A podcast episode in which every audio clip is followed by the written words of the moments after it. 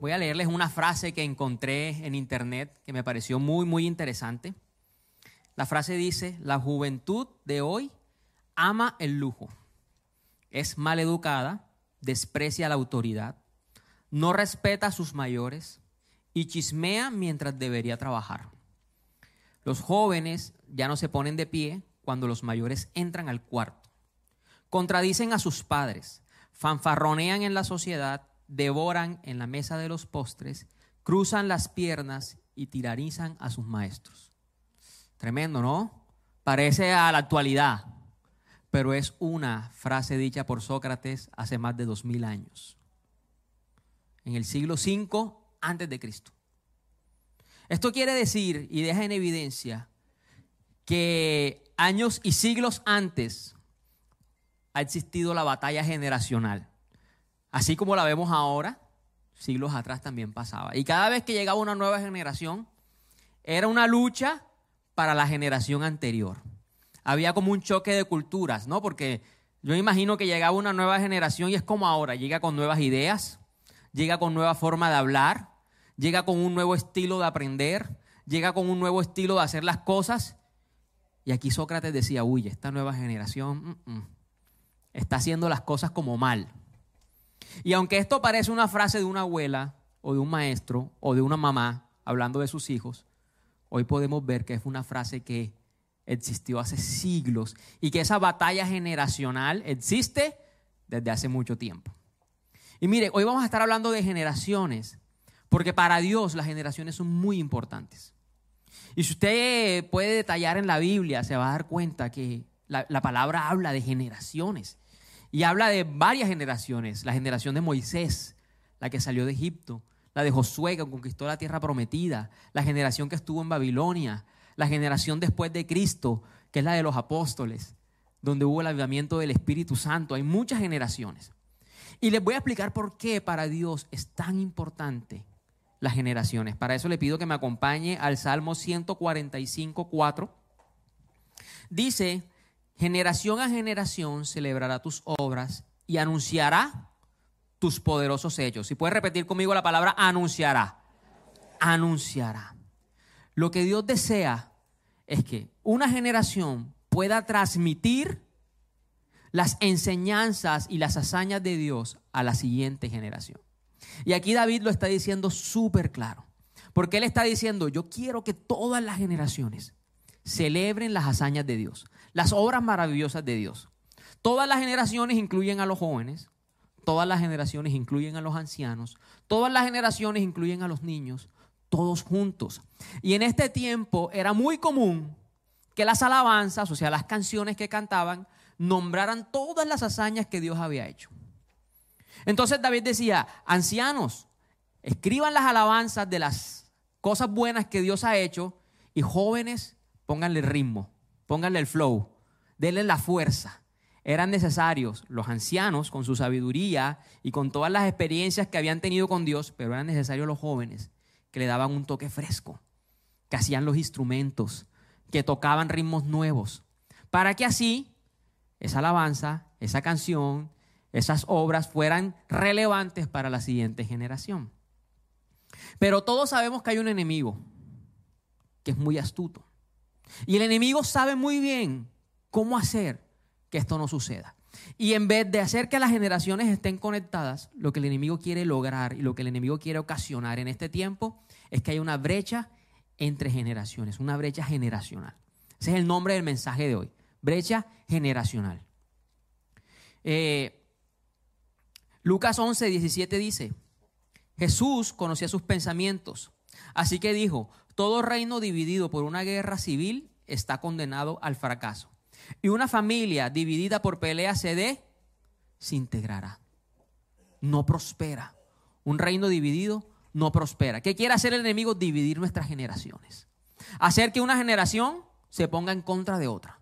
La generación actual en contra de los adultos. Los adultos en contra de la generación actual. Entonces, lo que él hace es que comenzamos a ver lo malo de cada generación. Uy, estos jóvenes pasan metidos en el celular. Uy, es que estos tipos son como muy viejos. No comprenden nada, son como muy anticuados. Y ahí se comienza a crear una brecha generacional. Jueces 2.10 dice, después de que murieron todos los de esa generación, creció otra que no conocía al Señor, ni recordaba las cosas poderosas que él había hecho por Israel. Este versículo me impactó. Y los pongo un poco en contexto. La generación de Moisés era la generación del pueblo de Israel que estaba esclavizada en Egipto. ¿Todos conocemos esa historia? El pueblo estaba esclavizado, vino Moisés y por medio de él Dios liberó a ese pueblo y lo sacó de Egipto. ¿Qué, hizo el faraón con todo su ejército? Perseguir a este pueblo. Ellos llegaron al Mar Rojo, el mar se abrió, cruzaron el mar y todo ese ejército del faraón quedó hundido allí. Luego de la generación de Moisés, llega la generación de Josué, porque la generación de Moisés no pudo entrar a la tierra prometida. Pero la generación de Josué fue una generación de conquista. Estos sí pudieron conquistar la tierra prometida. Derribaron los muros de Jericó, eh, sitiaron la tierra, derrotaron gigantes. Fueron una generación de conquista. Pero dice la Biblia que después de esta generación, la siguiente generación, ya no conocía de Dios. Ya no recordaba las hazañas y los hechos que Dios había hecho antes. O sea, esta generación no sabía que Dios había sacado al pueblo de Egipto. Esta generación vivía en la tierra prometida y ni siquiera sabían que era una tierra que Dios había ayudado a conquistar. Y de aquí en adelante, el pueblo se comenzó a desviar de lo que Dios tenía para ellos y comenzó a actuar en contra de lo que Dios les había enseñado. Por eso es que Dios establece unos jueces, que eran unos líderes, para que trataran de guiar al pueblo a conectarse de nuevo con Él. Pero ¿qué pasaba? El pueblo no pudo volverse a conectar con Dios. Volvían a Dios, pero volvían y se alejaban y pasaban más alejados que cerca. O sea que hubo una decadencia en la relación entre el pueblo y Dios. Y yo le digo, Dios mío, ¿qué fue lo que pasó acá? ¿Cómo así que venimos de una generación que conquistó la tierra prometida y la siguiente generación no tiene ni idea de tus hazañas anteriores? El enemigo logró su objetivo y causó una brecha. Y aunque la Biblia no lo dice, pudieron pasar dos cosas. Una, la generación anterior no supo cómo enseñarle a la nueva generación lo que Dios había hecho. O dos, la generación siguiente no quiso aprender. O las dos cosas. Pero algo sucedió allí que causó una brecha generacional. Y yo quiero mostrarles un video que nos va a dejar muy claro la diferencia entre una generación con otra y cómo eran las costumbres de antes y las costumbres de ahora. Entonces, si el equipo de producción me ayuda, por favor. hacerle una pregunta a las diferentes generaciones sobre ciertas temáticas. Así que, sin más antelación, entremos en video. Si quería. eh, escribiendo por WhatsApp. En mi niñez escribía papelitos, eso era las carticas, eso era con esquelas. Que era un papel, en la esquela era un papel decorado, ¿ya? Escogíamos las mejores esquelas, dependiendo a quién le iba el mensaje. Pues yo cuando envío los mensajes los, envío por WhatsApp. Yo hacía por medio de una carta, de una hoja de cuaderno, escribía y se lo llevaba así. Se lo mandaba con otro porque para que no me descubrieran que era yo. es donde uno reproduce música, creo contenía música, así como hoy se guarda en una USB, antes se guardaba en un cassette. Hombre, con los cassettes me enamoraron. ¿Sabes qué es un cassette?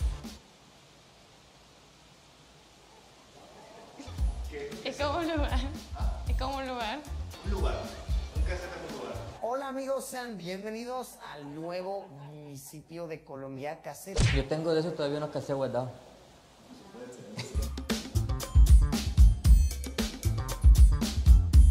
ir a la biblioteca. Las enciclopedias que papá compraba por Google. Buscándolo por internet. Ambas, ambas. Yo diría que en el teléfono.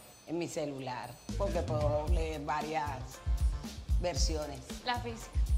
Manera física. Yo solo quiero decir que el esposo de la señora Azul hizo bien su trabajo. Les entregó sus esquelas, les regaló sus cassettes, ¿Ah? ¿Cuántos usaron esquelas aquí? Excelente. ¿Cuántos mejor escriben por WhatsApp y dicen, mejor le mando un mensajito bonito por WhatsApp? Ah, ¿Cuántos mandaron la carta con el amigo para que no supieran que era? Ah, sí, con la carta con el amigo. Muy bien. O sea que ya vieron la diferencia entre generaciones. ¿Ah? En mi tiempo uno alzaba el teléfono y si tú estabas conectado a internet, sonaba y no podías hablar. Hasta que llegó el banda ancha y ya podías hablar por celular y usar el internet al mismo tiempo. Antes no se podía. En mi tiempo, eh, yo, tuve celular a los 16 años. 14, 16, 15, no recuerdo muy bien, pero más o menos por allí. Ahora tienen desde los 10 años. ¿Cambian los tiempos o no? O antes. Dirá, yo ni tuve celular, algunos por aquí. Todavía ni tengo. El punto está en que los expertos, para poder entender mejor las generaciones, han decidido segmentarlas y dividirlas en diferentes y le han puesto nombres según el contexto en el que crecieron y en el que nacieron. Y hoy te voy a hablar de cinco generaciones. Diga conmigo cinco. Y usted va a estar atento a qué generación pertenece. Porque usted me va a ayudar a mí a predicar aquí hoy. La primera generación de las que les voy a hablar se llaman los baby boomer. ¿Baby qué? Usted reconoce un baby boomer porque no puede decir baby boomer. O sea, lo va a reconocer. Son los que nacieron entre 1949 y 1968. Tienen entre 55 y 74 años. ¿Cuántos baby boomer aquí? Levanten la mano sin miedo, baby boomer. Muy bien, bienvenidos. Un aplauso para ellos. Esta generación es una generación tremenda. Tremenda y les voy a decir por qué. Fue la generación que nació en la posguerra después de la Segunda Guerra Mundial, el mundo enfrentó una crisis económica muy fuerte. Y a esta generación le tocó luchar. Mira a la persona que tiene al lado y mira a ver si es de esa generación. Y le dígale luchador. Le tocó luchar. A estas personas luchaban por tener un lugar en la sociedad. Luchaban por sacar su familia adelante. Luchaban por tener buenos ingresos económicos. Luchaban por tener la casa propia luchaban por poder sacar a sus hijos adelante y darles de estudiar. Y muchos de ellos quizá ni siquiera estudiaron. Esta generación de los baby boomers, la puede llamar la generación B, es una generación que tiene rutinas muy marcadas. Se duermen temprano, se levantan temprano. Cuando se pensionan, no quieren salir de la casa. Comienzan a plantar árboles en la casa. Se los digo porque hacía mi suegro. ¿Cierto? Es la generación más responsable que hay. Buenos trabajadores, buenos consejeros, tienen mucha experiencia. Pero también es una generación que se ha aferrado demasiado, demasiado a las cosas antiguas. Por eso yo lo comparo bíblicamente con la generación que estuvo en Egipto, la generación de Moisés. Y esta generación de Moisés es una generación muy importante para las siguientes generaciones, porque fue una generación que abrió un nuevo camino. Fue una generación que decidió no vivir más en el estado y en el lugar en el que estaban viviendo. Y dijeron, tenemos que lograr algo nuevo, tenemos que salir de aquí. Sin embargo, fue una generación que todo el tiempo miraba hacia atrás. Todo lo que Dios les daba nuevo, ellos les recordaban las cosas de Egipto. Todo lo que Dios les quería dar, ellos decían, no, es que antes era así. Es que antes era así. Y es un patrón que podemos ver en esta generación de los boomers. Que dicen, pero es que antes era así, pero ¿cómo así que ahora yo tengo que poner un decodificador para poder ver televisión y usar dos controles? Si antes con la antena era más fácil. ¿Sí o no, baby boomers? Que eso de los dos controles es complejo porque uno tiene uno, uno va a prender el decodificador y prender el televisor y después va a apagar el televisor y prender, no, no sabe uno qué hacer. Por ahí dijo, sí, ¿verdad? Eh? Y si el hijo no está en la casa, se perdió la novela, la turca, de la tarde. Y yo me pongo en su lugar, baby boomer. Un día íbamos dándole el chance a una amiga y la, llamó el papá. Mija, ¿cómo es que me vio la transmisión acá por el celular? Y esa pela hizo. Hércale, papi, ¿cómo te explico? Es una hazaña ver a un baby boomer poder YouTube en el celular. Y más si le toca ponerlo en el televisor. Mi mamá me llamaba todo el tiempo, Luis se me desconfiguró otra vez. Yo, mami, conéctalo. Primero conéctalo para que pueda aprender. Luchan con la tecnología. Y es entendible, en su época no había tecnología. No había nada digital. Pero se aferran a las cosas del pasado. Entonces son esos que viven en la casa que llevan 40 años viviendo. Y a veces Dios les dice, te quiero dar algo nuevo, un lugar nuevo para vivir. No, esta es mi casa por 40 años, una herencia, y la casa se le está cayendo encima. Pero lleva 40 años viviendo allí, con el carro que hay que empujarlo todos los días. Pero que es el carro que lleva 30 años, una reliquia. Y puede ser cierto, pero a veces Dios quiere darles cosas nuevas, pero están aferrados al pasado. Como la generación de Moisés, que Dios les quería dar un nuevo alimento y ellos deseaban la sopa de cebolla. Pero recuerden que los baby boomers tienen muchísimas cosas buenas. No hay que estar detrás de ellos para que hagan el devocional, ni para que oren, porque ya eso es parte de su rutina. Son personas muy conservadoras, son personas que siguen los principios bíblicos de Dios. No les cuesta seguir los principios bíblicos de Dios. Esos son los baby boomers. Un aplauso para ellos. Son increíbles. La siguiente generación es la generación X. ¿Generación qué? X. Son los que nacieron entre 1969 y 1980.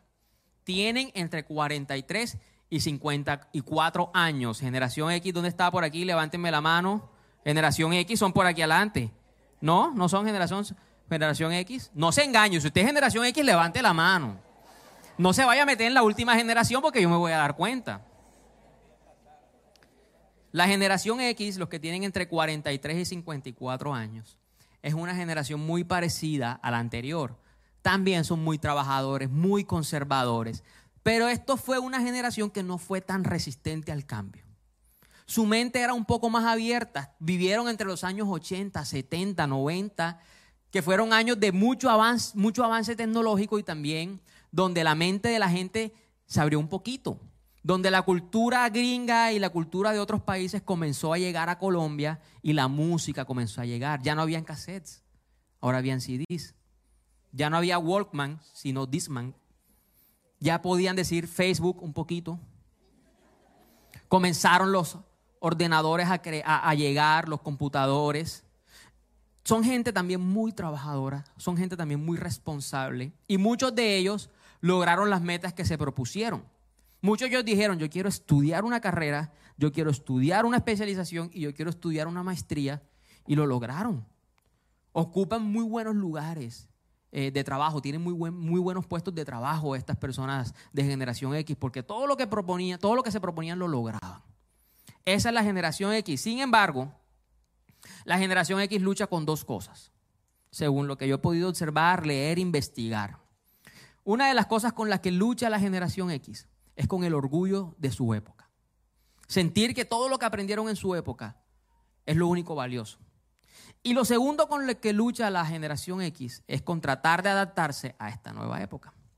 Entonces es muy común ver gente de la generación X actuando y vistiéndose como si fueran de la generación Z, que es la última generación. Se los digo porque ayer en Facebook estaba mirando y pude encontrarme a la mamá de un joven con el que nosotros hemos trabajado y, y hemos estado ahí ayudándole en algunas cosas. Y la mamá de este joven montaba como 15 historias cantando una canción de la bichota. Le sé porque ella decía, esta es de la bichota. Y mostraba el ejercicio de gimnasio que hacía y mostraba todos los logros que quería hacer. Y yo decía, ya entiendo. ¿Qué hace una generación X actuando como una generación Z? No es lo que Dios tiene establecido para ella. Me tocó dejarla de seguir porque me molestó muchísimo.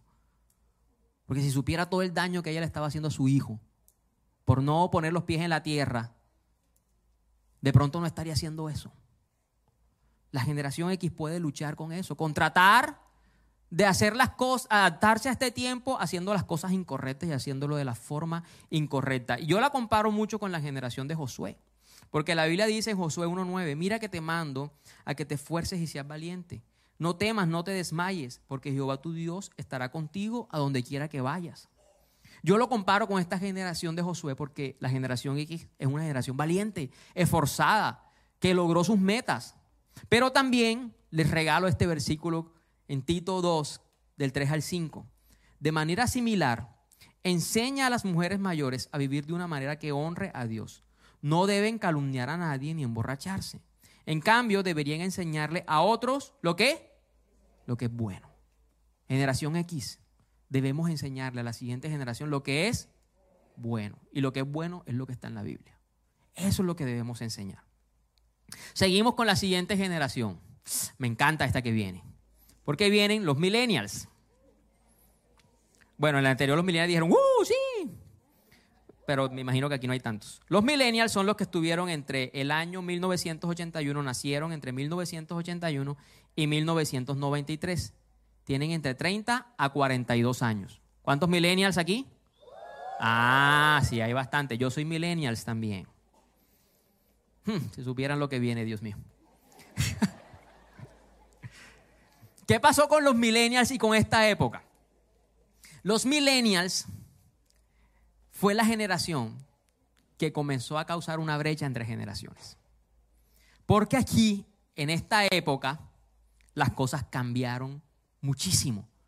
Llegó la era digital. Fue un inicio de la era digital. Eh, llegó un aumento de la tecnología. Existió la globalización. Y chévere, porque ayer hablaba con alguien que me decía, es que tú antes, tú veías a una persona de las generaciones anteriores y tú podías identificar, ve, esta persona viste como colombiano, esta persona viste como chino, como europeo. Pero ahora tú ves un adolescente y tú no sabes si es de aquí o es de Estados Unidos. No tiene... Los millennials trajeron nuevos peinados. Pelo para arriba, los jeans rotos. Una nueva cultura se comenzó a crear a causa de la globalización. Y todo comenzó a cambiar. ¿Por qué? Porque esta generación es conocida como la generación irreverente, de los rebeldes, de los que estuvieron dispuestos a cambiar el mundo. Comenzó el movimiento LGTBIHZ, no sé por dónde va eso, pero comenzó ese movimiento. Comenzó la libertad de expresión. Comenzaron los millennials, a decir, tú a mí no me vas a decir que yo tengo que seguir las instrucciones de un Dios. Y por eso también es conocida como la generación atea. Según, según una estadística en Estados Unidos, el 49% de los millennials no creen en Dios. Casi la mitad. Es muchísima gente. Porque esta generación fue la que decidió hacer las cosas a su manera. Tremendo. Pero también tienen cosas buenas. Son soñadores, son emprendedores, son personas que se proponen muchas metas. Sin embargo, esto a veces nos lleva a frustrarnos. Somos de los que decimos, yo quiero a los 25 años tener casa, carro y haberme casado. Y llegan los 25 años y adivine qué. Todavía vives con tus papás y dependes económicamente de ellos. Y te das cuenta como que, uy, no puede ser, qué frustración, no he llegado, no he logrado lo que quiero. Con eso luchan los millennials con falta de propósito, con sueños frustrados. Y yo lo comparo con la generación que estuvo en la tierra prometida. Esa generación después de Josué. La generación que se aprovechó de, las, de los caminos que abrieron las generaciones anteriores, pero que se olvidó de las hazañas que Dios había hecho. Millennials nos dieron duro. Y por último, la última generación, la actual, decidió unir dos generaciones en unas. ¿ok? La generación Z que va de 1994 al 2010, los que tienen entre 13 y 29 años. ¿Dónde está generación Z? Esa es la juventud de la iglesia, mi gente. Y la generación alfa, que son los que tienen entre 0 a 12 años. ¿Hay alguien aquí, generación alfa? Varios. Muy bien. Un aplauso para la generación alfa. Muy bien. Venir a la iglesia. Qué chido. Son conocidos como los centennials. Y esta generación son nativos digitales completamente. A esta sí toca decirle que hagan el devocional y que oren. Ellos no se duermen temprano y sí se levantan tarde. Y tienen una cultura que está rompiendo el mundo en dos. Los centennials es la generación más inteligente que ha existido en la historia. Nacen y ya saben llamar por celular. Tremendo. Son los que le enseñan a los baby boomers cómo poner el, el decodificador de para que no se pierdan la novela turca. Son los centennials. Los centennials es la generación que no traga entero. Ya tú no le puedes decir a un centennials, es que te tienes que comer el almuerzo y punto porque yo digo. No, no, no. Hay que darle explicaciones de qué propiedades tiene eso para mí, qué beneficios. Tómate la sopa, que eso es vitamina C, H, Z, B, por favor, tómatela. Ya no le puedes decir, es que los niños en África, mm, mm, porque ya ellos lo saben porque lo vieron en YouTube. Ya no se dejan embolatar los centennials. Los centennials tienen algo bien particular. Es la generación más deprimida en la historia. Y también es conocida como la generación de cristal. Porque el mayor número de suicidios que ha existido en la historia hacen parte de esta generación. Se sienten incomprendidos y son completamente impacientes. No les gusta esperar. No, espera la promesa de Dios. Para ellos es súper difícil porque Google no los hace esperar. ¿Es en serio? O sea, Google no los hace esperar. Antes, para uno hacer un ensayo del colegio, uno se reunía con un grupo de amigos un sábado en la tarde. El anfitrión de la casa le daba papita, cena, todo. Y juntos hacíamos el ensayo. Ahora, ChatGPT lo hace por ti. ¿Qué es ChatGPT? Inteligencia artificial. Y tú escribes ensayo sobre filosofía, enter, trum, está listo. Imprimir. ¿A quién quieren meter en el grupo? Dos mil pesos porque quieran meter en el grupo. Lo metes en el grupo. Se lo lleva y el profesor 10. ¿Qué ensayo? ¿Cómo hacer prédicas sobre generaciones? ChatGPT, trum. Y miren, aquí estoy yo. No, mentira. no es cierto. Esta generación yo la comparo con la generación de Daniel, la que vivió en Babilonia. ¿Por qué? Porque es una generación que le tocó vivir en un mundo, y para los de pronto los que no entienden los pongo en contexto, Babilonia era un lugar, una nación anti Dios. Era una nación que todo lo que hacía era en contra de las instrucciones de Dios. ¿Qué pasó? Que este rey, el rey de Babilonia, decidió ir, secuestrar al pueblo de Israel y llevarlos cautivos a esa nación. Y al pueblo de Israel le tocó vivir en una nación anti Dios por muchos años.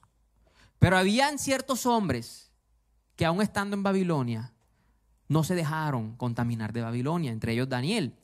Y en Daniel 1.8, en Daniel 1 uno puede ver cómo a Daniel le ofrecían el vino de Babilonia, la comida de Babilonia, y él dijo, no, yo decido mantenerme firme en mis convicciones y no contaminarme.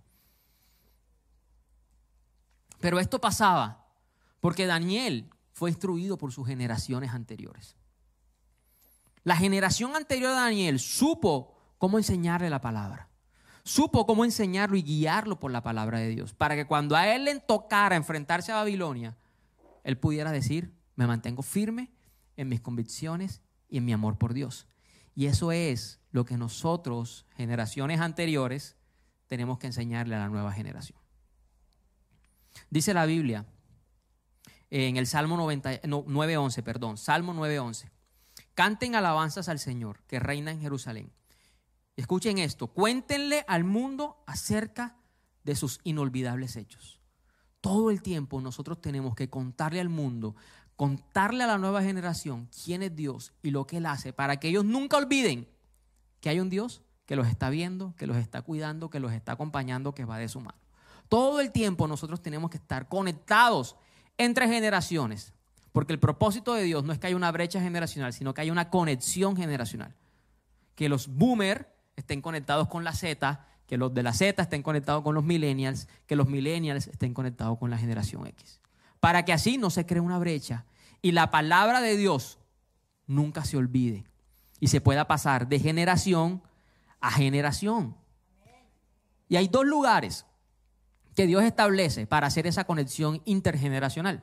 Uno de esos lugares es la iglesia. Mira a la persona que tiene al lado. Y usted se va a dar cuenta que es de otra generación. Mírela. Por lo menos el que tiene a un lado es de otra generación, se lo aseguro. Ahí está. Conexión intergeneracional. No se ofenda cuando usted vea que los de la alabanza son jóvenes. ¿Y por qué no ponen un viejito a cantar ahí? No coma cuento que esos de la alabanza no son tan jóvenes. Los menores somos Cristian, el de piano y yo. Todos los demás ya pasaron la raya, ya están por allá. No son tan jóvenes. Come años sí son. ¿No? No se ofenda, joven, cuando alguien mayor venga a predicar acá. Mm, que predica, mm, qué largo, y apenas van cinco minutos de predica. No, porque de eso se trata la iglesia intergeneracional. Un lugar en donde los adultos y ancianos se puedan sentir bien, pero también un lugar en donde la fuerza de los jóvenes es necesaria. Miren lo que dice en Proverbios 22.6. Perdón, Proverbios 20.29. La gloria de los jóvenes es su fuerza. Las canas de la experiencia son el esplendor de los ancianos. Necesitamos el consejo del anciano y necesitamos la pasión de los jóvenes. Consejo y sabiduría de los que son adultos, pero también la frescura y la fuerza que trae un joven. Ustedes no se imaginan lo que es un evento aquí como el Grow Up, que es el que va a haber ahorita en ahorita en marzo. Y estamos pidiendo las boletas y esto no es publicidad. Tenemos dos invitados espectaculares eh, que nos van a estar hablando sobre la identidad. Pero ese evento a veces nos da miedo que se vaya a caer esto. Por la fuerza, la pasión de los jóvenes. Pero también los eventos de ladies son espectaculares, ¿o no? Y ni se diga de los de hombres. Y los de parejas. Y ejecutivos. Y así todos los eventos que hacemos en la iglesia. ¿Por qué? Porque cada generación tiene su necesidad y tiene algo que sanar. Y por eso nosotros tratamos de ser relevante para todas las generaciones. Todas. Todas las generaciones. Y yo le doy gracias a Dios porque tenemos un lugar en donde es importante tanto el anciano como el joven como los niños. Y hay que darle gracias a Dios por eso. Porque estableció lugares así, en donde podamos aprender de su palabra, adaptándose a mi necesidad. Y eso es lo que Dios quiere hacer en este lugar. Dice la Biblia, eh, Hebreos 10, 24, 25. Pensemos en manera de motivarnos unos a otros a realizar actos de amor y buenas acciones. ¿Qué tenemos que hacer? ¿Buenas qué? acciones, motivar a los jóvenes. Jóvenes, motivar a los viejitos. Cójalo de la mano, brinque, venga, baile, muévase, motívelo. No dejemos de congregarnos como lo hacen algunos, sino que animémonos unos a otros, sobre todo ahora que el día de su regreso se acerca. Este es el tiempo donde Dios quiere ver a jóvenes, ancianos, adultos, niños adorando juntos en su casa. Y esto es lo que va a cambiar el mundo. No es la política, no son los movimientos feministas, ni LGTB, ni nada de eso. Es la iglesia adorando juntos lo que va a cambiar el mundo.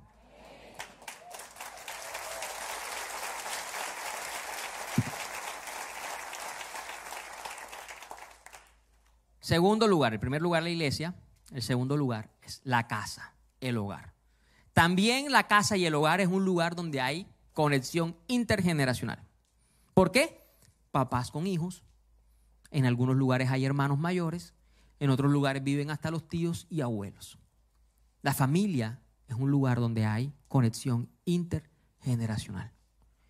Y no toda la responsabilidad queda para la iglesia. Proverbios 22.6 dice, dirige a tus hijos por el camino correcto y cuando sean mayores no lo abandonarán.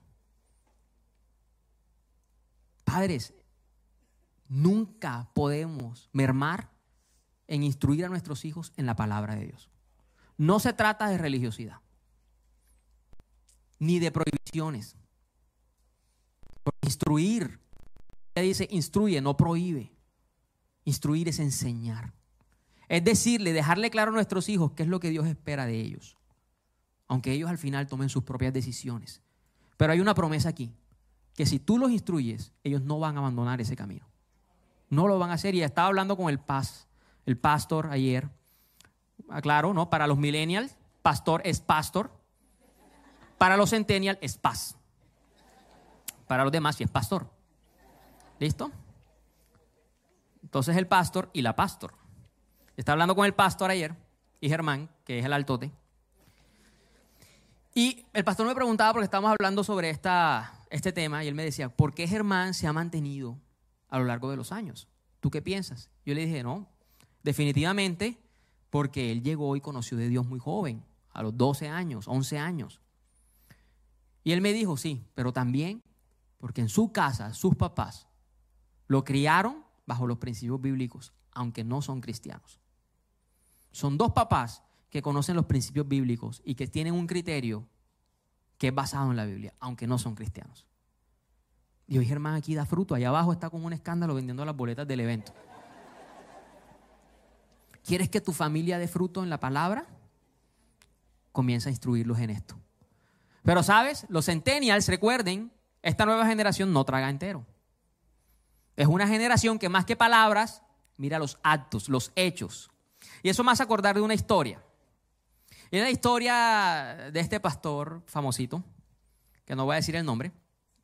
Y este pastor había ido remodelando su casa por muchos años. Iba cambiando las cosas, los muebles, sacó los muebles viejos, metió muebles nuevos, pintó la casa, la remodeló, cambió la cocina. Pero había una cosa que él no había cambiado y era un sofá. Y todo cambiaba, pero el sofá seguía allí en un lugar muy específico de la casa. Y de repente alguien se atrevió a preguntarle y decirle, pastor, ¿por qué cambia todo menos ese sofá? Y este pastor le dice, déjame que te cuente la historia de este sofá. Y él le dijo, mi papá era un hombre muy malo. Le pegaba a mi mamá, a mis hermanos, a mí. Alcohólico, adúltero, mujeriego. Ese era mi papá. Pero un día yo llegué donde él y le dije, papá, quisiera tener otro padre, quisiera estar en otra familia, yo a ti te odio. Y eso causó, causó mucho impacto en la vida de este padre y lo llevó a buscar a alguien que conocía de Dios. Buscó un buen consejero este padre. Y le dijo, ¿qué tengo que hacer para cambiar? Estoy dañando a mi familia y no quiero eso. Y esta persona le dijo, bueno, el único que puede transformarte es Dios a través de la oración. Entonces este pastor le comentaba a su amigo y le decía, yo bajaba a las 6 de la mañana para ir al colegio y veía a mi papá arrodillado orando en ese sofá. Yo bajaba al colegio y mi papá estaba arrodillado orando en ese sofá. Yo me iba a dormir, mi papá se quedaba orando arrodillado en ese sofá. Pasaron los años y yo iba a la universidad y veía a mi papá arrodillado orando en ese lugar. Un día bajé a la universidad y mi papá estaba orando, llorando en ese sofá. Y dije, no me importa lo que esté estudiando, yo quiero ser como ese hombre y dedicarle mi vida a Dios. Y se volvió pastor.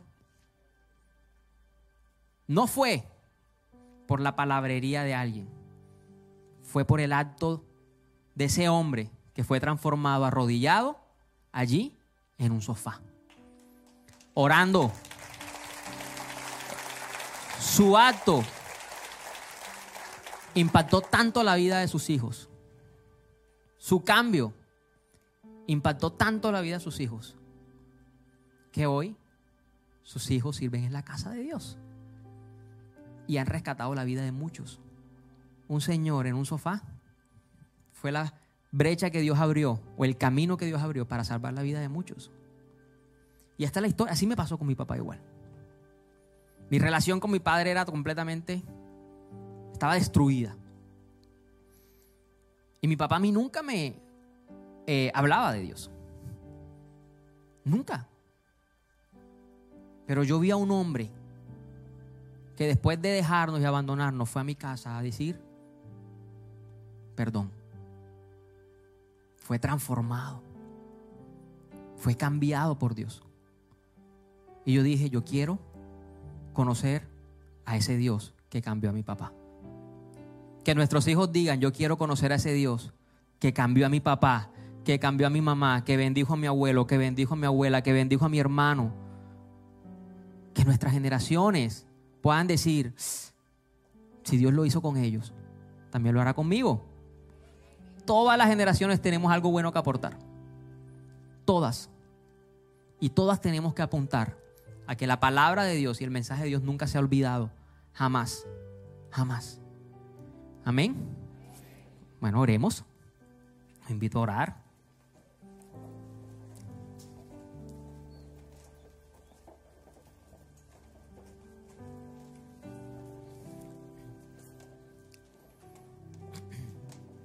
Si puedes ahí donde estás, enfocarte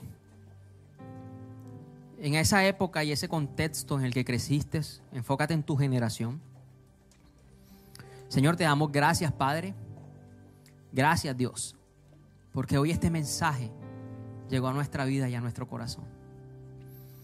Y nos hizo conscientes, Dios, de que el enemigo tiene un propósito y es destruir la relación de una generación con otra.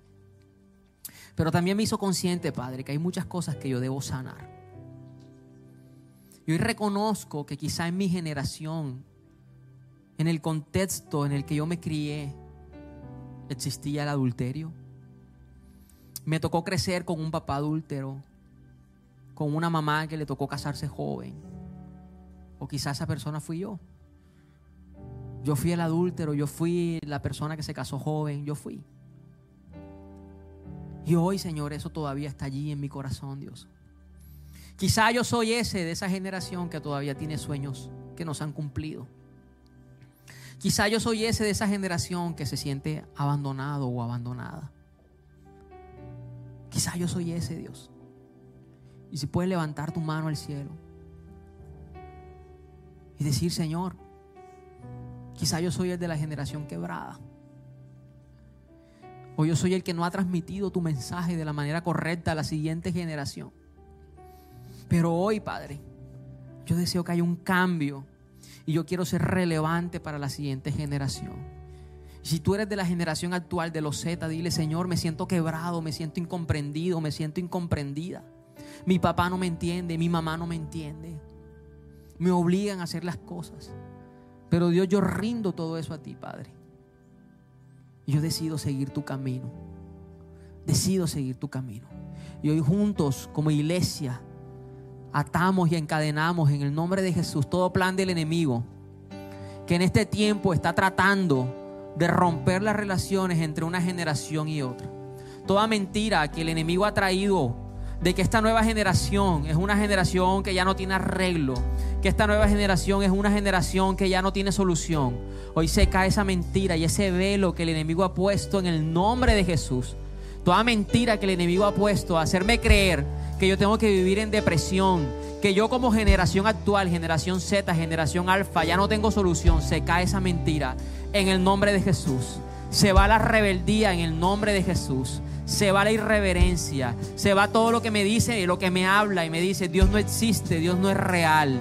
Hoy, juntos, derribamos toda mentira de Satanás y declaramos que somos una iglesia unida orando por este mundo. Señor, declaramos que en la oración está la clave para que el mundo vea tu luz. Yo quiero ser ese que transmita tu luz. Yo quiero ser ese, Señor, que muestre lo que tú eres realmente. Un Dios bueno, un Dios de amor, de gracia, de poder. Un Dios que transforma. Gracias. Gracias, Señor. Y guarda, bendice a mi familia, bendice a mis generaciones, Señor. Que de aquí en adelante, Padre, se hable una nueva historia, Dios. Y que se vea, Señor, cuán grande eres y cuán grandes son tus obras. Dios te guarde y bendiga.